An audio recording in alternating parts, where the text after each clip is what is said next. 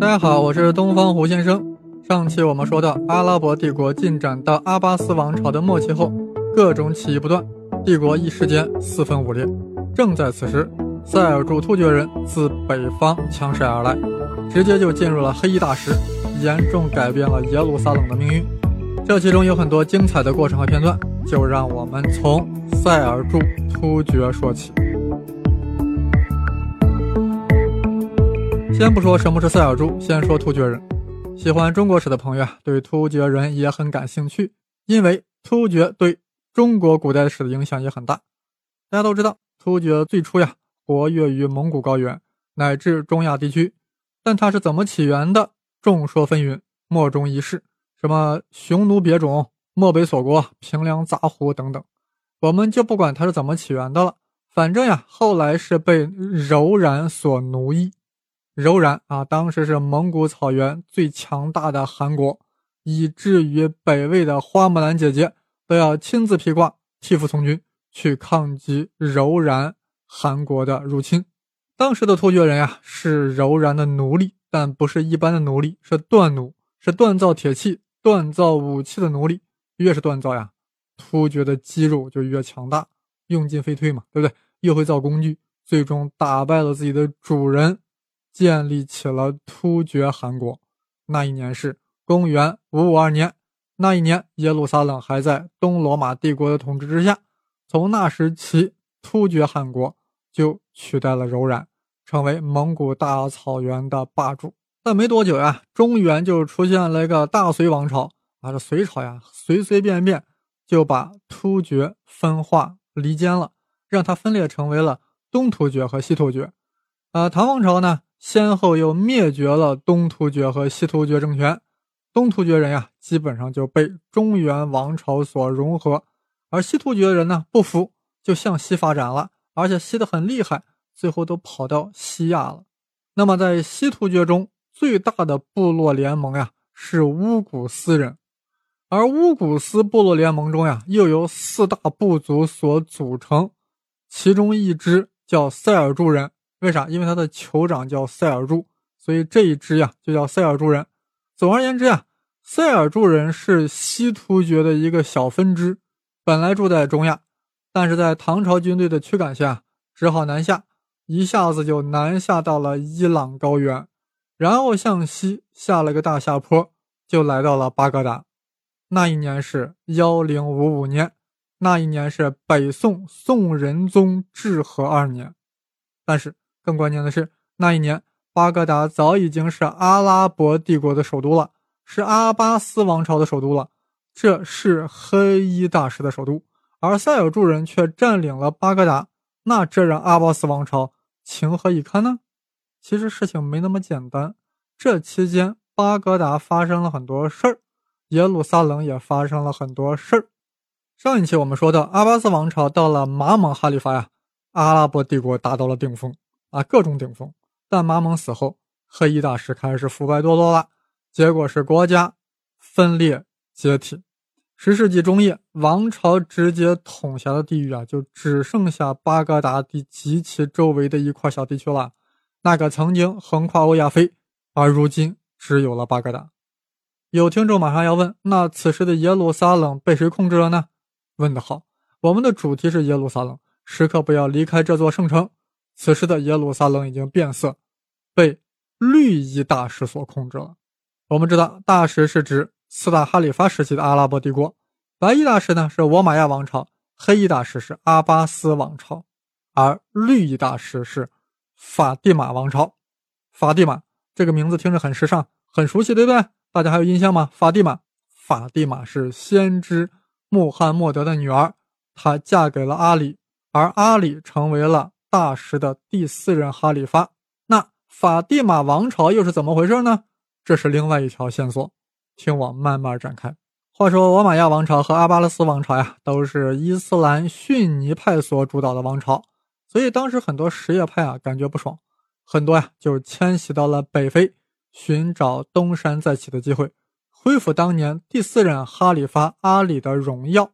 他们趁着阿巴斯王朝的衰落。在北非独立建国，夺取了埃及，并定都开罗。这是公元九百多年前的事儿。那么，为什么叫法蒂玛王朝呢？因为建国首领声称是阿里和法蒂玛的后裔，而法蒂玛呢又是先知穆罕默德的女儿，所以绿衣大师呀号召力特别强，直接就自称哈里发了，公然挑战巴格达逊尼派的哈里发，那直接就把阿拉伯帝国呀。从宗教信仰上给撕裂开了，那么向外扩张呢，也是法蒂玛王朝的风格。很快就占领了叙利亚和巴勒斯坦，这样耶路撒冷就落在了法蒂玛王朝的手中。这一年是九六九年，也就是说，在九六九年，耶路撒冷从本来是逊尼派的黑衣大师所控制，转向了什叶派的绿衣大师所控制了。是的，九六九年不是一个平常的年份。大宋王朝已经建立九年了，已经是北宋开宝二年了。就在这一年，大辽朝的国君竟然被自己的侍卫队所杀死，就是那个辽穆宗啊。此人又昏又暴又睡觉，成天饮酒作乐，白天睡大觉。左右侍卫啊，稍有过失就亲手杀之。把大家杀的实在就没办法了呀！一个筷子拿的不合适，啊，拿晚了一点摆放的不合适，就把侍卫杀了。大家实在没办法了，一合计把他杀了算了。一代辽帝辽穆宗就地册撇了，成为了永恒的睡王。是的，九六九年辽穆宗归西，九六九年绿衣大师夺取了耶路撒冷。啊，正当崛起于北非的绿衣大师进行猛烈扩张之时呀。东罗马帝国也不甘寂寞，发兵进攻叙利亚，夺取了大马士革。但在进攻耶路撒冷时遭到了挫败。也就是说，东罗马帝国在与法蒂玛王朝在巴勒斯坦进行大 PK 的时候，拜占庭没有捞到便宜，御驾亲征的皇帝啊，还在路途上驾崩了。这里做个小注释啊，拜占庭帝国就是东罗马帝国。呃，不知道因为什么原因啊，在一零零九年的时候，法蒂玛王朝。第六代哈里发阿里哈金突然下令摧毁帝国境内的所有的基督教堂和犹太会堂，这的确令人很震惊呀。之前我们说过，无论白衣大师还是黑衣大师，对耶路撒冷的各种宗教信仰都特别宽容，毕竟有欧麦尔条约呀。起初绿衣大师也是如此，但从这一刻开始，法蒂玛王朝开始迫害犹太教徒和基督徒，甚至拆毁了。耶路撒冷的圣母教堂，这还得了？罗马教皇对此能够容忍吗？欧洲的基督徒可以容忍吗？竟然拆毁了耶稣坟墓所在的教堂。后来拜占庭皇帝啊，与法蒂玛哈里发进行了长期时间的交涉，重修了被毁的基督教堂，尤其是圣母教堂啊，这事呀就算过去了。那么这里的拜占庭是什么？千万别忘了，必须死记住，东罗马帝国也叫拜占庭帝国。拜占庭就是东罗马帝国，呃，我们这回啊只顾着说法蒂玛王朝，我们是不是还要回头再看看阿巴斯王朝呀？此时的黑衣大师不但更加衰落，统治区域啊缩小到了巴格达一带，而且巴格达的哈里发呀也成了傀儡，成为了谁的傀儡？布维希王朝的傀儡。布维希王朝啊，这个大家肯定是比较陌生的。这是一个波斯人建立的王朝，是的呀。萨珊王朝是不是被这个波斯人的这个萨珊王朝呀，被阿拉伯帝国给灭了，对不对？但是呀，人家波斯人还在，人家波斯人呀，自己后来又建了一个王朝，叫布维希王朝。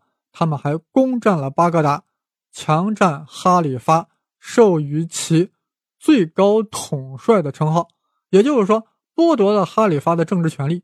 但在名义上还保持了哈里发宗教领袖的地位。哎，估计有人纳闷呀，这波斯人的布维希王朝为何仍然要尊哈里发为宗教领袖呢？原因很简单，因为此时的波斯人呀，早已经放弃了拜火教，已经改信伊斯兰教了，所以他们当然要尊奉哈里发为宗教领袖了。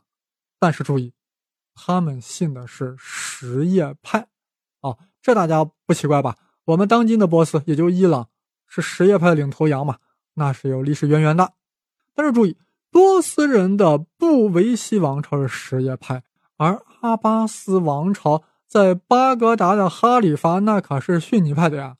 让逊尼派的哈里发去当掌握了实权的什叶派的宗教领袖，这种感觉是不是不太好受呀？怎么办呢？正好塞尔柱突厥人已经打到了伊朗高原了，巴格达的哈里发动了念头，决定邀请塞尔柱人来巴格达，将布维希王朝搞掉。大家听到这里啥感觉？这不正是三国的开篇吗？大将军何进邀请董卓进京讨伐十常侍，对吧？是的，太像了，像的连结局都一样。这个塞尔柱突厥人啊，接到了哈里发的邀请，立马奔袭巴格达呀，直接就把波斯人的布维希王朝给灭了。哈里发高兴啊，你们塞尔柱人可真是我的大救星呀！啊，塞尔柱的领袖图格鲁克说：“哈里发，您别客气，我们塞尔柱人早都是穆斯林了，还是逊尼派的穆斯林。您发话了，我们能不来吗？”哎，哈里发听后啊，更高兴了呀！塞尔柱人懂事啊。但图格鲁克接着说了：“尊敬的哈里发，您看是不是把我封为苏丹？您继续做宗教领袖，一般的行政事务、世俗的事儿，您就不用操心了。”哎呀，哈里发没办法，只好赐予塞尔柱的头为苏丹。从此，巴格达的哈里发呀，更是个摆设了。是个象征而已，而塞尔柱人有了哈里发所赐予的苏丹称号，立马成为了逊尼派的正统代表，扩张的呀，就是愈发猛烈，愈发有名头了，向西一路打去，就这样一个强大的塞尔柱帝国就形成了。当然，大家注意，塞尔柱帝国它的信仰是伊斯兰逊尼派。呃，大家都还记得，此时的西亚本来是东罗马帝国和法蒂玛王朝的势力范围。那塞尔柱打谁呢？双打，见谁打谁，见一双打一双，于是形成了西亚版的《三国演义》。塞尔柱帝国、拜占庭帝国和法蒂玛王朝。如果从宗教角度来说的话，就是逊尼派、东正教和什叶派的《三国演义》。哎呀，塞尔柱人实在是太突厥了，把东罗马帝国打得晕头转向呀，把拜占庭皇帝都给俘虏了。拜占庭所属的小亚细亚大部分也尽归塞尔柱了。从此，多罗马帝国的辉煌就与历史拜拜了。当时的法蒂玛王朝呀，正处于强大之中，不只是拿下了耶路撒冷，还占领了圣地麦加和麦地那。面对强大的利益大师，突厥人啊，显得非常的塞尔柱。很快就将耶路撒冷、麦加、麦地那全都收入囊中。是的，耶路撒冷又换统治者了。难怪说世界若有十分哀愁，九分都在耶路撒冷。这座圣城就是如此的命运多舛。确切的说，在公元一零七三年，塞尔柱帝国占领了耶路撒冷，取代了法蒂玛王朝的统治。那一年正是北宋熙宁六年，王安石变法正在如火如荼，塞尔柱如日中天，耶路撒冷引来了突厥人。塞尔柱突厥人占领了耶路撒冷后啊，阻止基督徒前往耶路撒冷去朝圣，不惜对朝圣的基督徒进行迫害。而对于当时的欧洲的基督徒来说，去耶路撒冷朝圣那是人生最重要的事情。塞尔柱突厥人竟然如此野蛮无理，是可忍，孰不可忍？罗马教皇必须要出面了。乌尔班二世一出场，一次极具煽动性的演讲，一定要夺回耶路撒冷，开启了人类上著名的十字军东征。我的新浪微博是东方胡先生。我们的续集二，终于就要讲十字军东征了。